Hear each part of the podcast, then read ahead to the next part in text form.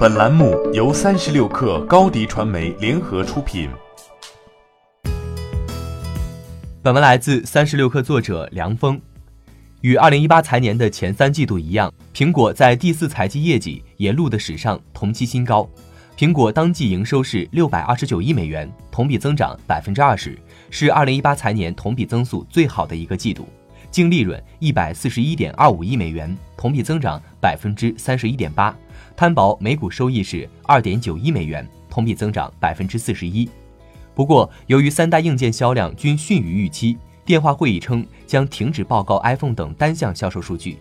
苹果盘后一度大跌超百分之七，最低触及二百零六美元，市值一度缩水至不到一万亿美元，目前已转涨。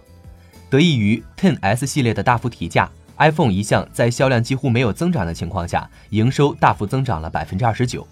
Ten S 系列比去年九月发售的八系列更受欢迎，价格也大幅提升。虽然 iPhone 新机对苹果业绩的提振不会比 iPhone Ten 更强，但是 iPhone Ten 是在去年十月二十六日才开售，因此不纳入同期对比。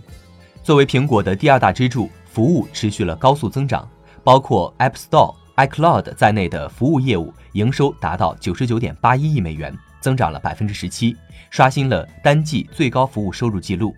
如果不计二零一七财年第四季度确认的六点四零亿美元的一次性有利调整，服务收入同比增幅将达到百分之二十七。包括 Apple TV、Apple Watch 等在内的其他产品录得四十二点三四亿美元的营收，首次超过 iPad，成为苹果的第四大营收主力。在过去的七个季度中，这项收入增幅始终排名第一，并且有四个季度遥遥领先于其他所有项目。iPad 和上个季度一样，成为唯一的缺憾，销量同比下滑百分之六，营收下滑百分之十五，说明 iPad 不仅销量不振，并且平均售价正在下滑。不过，最近新款 iPad Pro 发布，以创新性的产品和大幅提升的售价，有望在接下来的一个季度改变这一局面。除了新款 iPhone、Apple Watch 之外，苹果还在七月悄悄更新了 MacBook 产品线，其高配版本推动平均售价更上一层，因此。Mac 虽然销量下滑百分之二，但营收却同比增长百分之三。苹果在各地区的营收全都双位数增长，其中日本地区增速高达百分之三十四，其余各大市场增速均在百分之二十左右。苹果预计这一季营收在八百九十亿到九百三十亿美元之间，低于市场预期。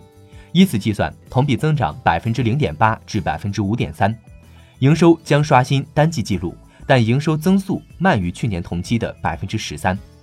由于贡献营收过半的 iPhone 新品提价幅度不及去年，苹果二零一九财年的营收很难延续每个季度百分之十以上的增速。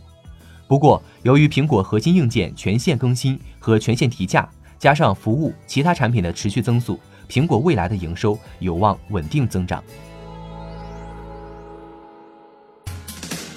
欢迎下载三十六课 APP。一网打尽商业大事件与科技新鲜事儿，欢迎添加克星电台微信号，微信搜索“克星电台”的全拼，加入我们的社群，一起交流成长。